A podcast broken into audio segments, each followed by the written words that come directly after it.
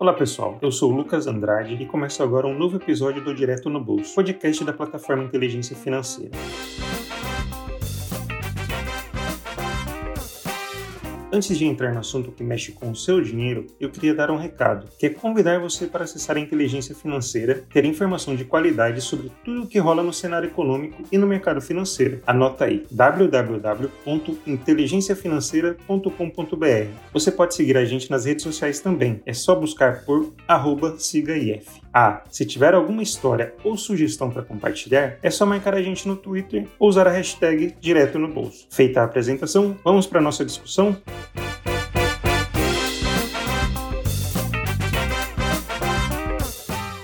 IBGE divulgou na última semana que a inflação medida pelo IPCA acelerou em outubro e atingiu um novo pico no acumulado em 12 meses. O índice que acompanha a variação dos preços aos consumidores ficou em 10,67%. Para você ter uma ideia da dimensão do problema, foi o maior patamar desde o final de 2015. Este incômodo, trazendo para a realidade, você certamente percebe na hora de abastecer o carro, comprar um botijão de gás, quando passa no supermercado ou quando recebe a conta mensal de energia. Eu conversei com a Júlia Passabon, economista do Itaú no Banco, para a gente entender a persistência da inflação, ou melhor, para saber quando os preços vão começar a cair e dar um alívio no bolso. Na análise da Júlia, as perspectivas não são boas para novembro e essa reta final do ano. Até agora o pique foi nessa leitura de outubro de 10,67, mas a nossa projeção para novembro é um pico mais alto, né? Então é um pico que vai mais para o 10,80 e com isso, nas nossas projeções, tanto para o mês de novembro quanto o mês de dezembro, fazendo o acumulado para o ano, você terminaria o ano aí no 10 10,1, ou seja, acima dos 10%, um choque bastante, bastante forte da inflação, uma leitura bastante pressionada para a inflação desse ano. A economista do Itaú projeta que a pressão dos preços deve durar pelo menos até o começo de 2022. Mas você deve estar querendo saber, afinal, o que precisa acontecer para a inflação recuar? A Júlia Passabon conta a seguir. Quando a gente olha a inflação acumulada em 12 meses, ela ainda vai passar muitos meses alta, né? Então, ao longo do ano que vem, esse 12 meses vai continuar pressionado até pelo menos a metade do ano. E aí, para a gente começar a ver uma desaceleração da inflação, dos principais canais é uma desaceleração dos chamados bens comercializáveis, né? Então, é você começar a ver algum alívio na parte de commodities, talvez algum alívio na parte de câmbio, enfim, nessa parte de commodities em reais. Assim. Então, leituras de inflação mais tranquilas já a gente só espera pelo menos depois do primeiro trimestre do ano. Né? Então, dada essa aceleração no final do ano,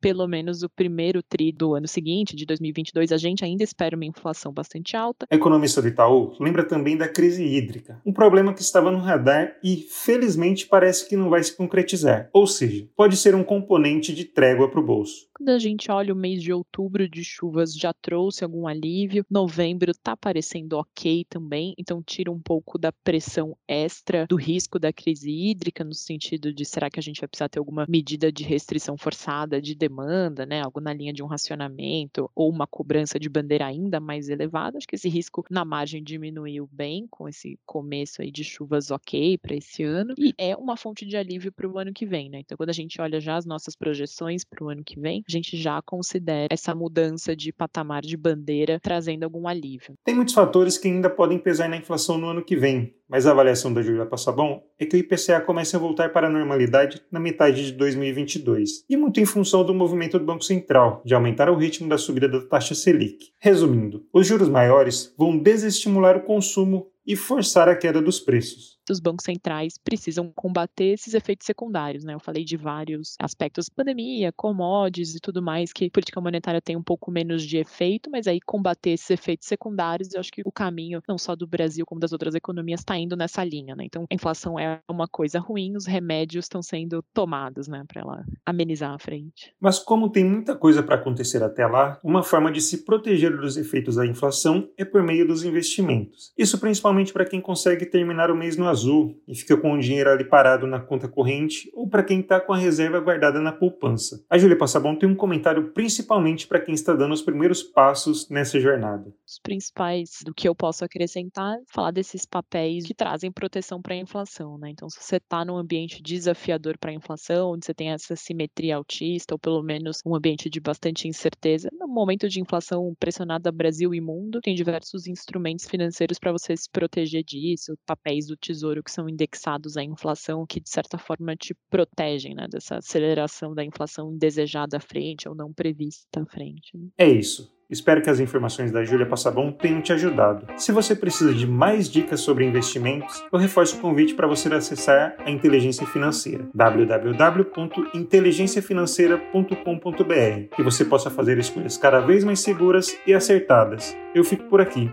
Obrigado pela atenção e até o próximo episódio.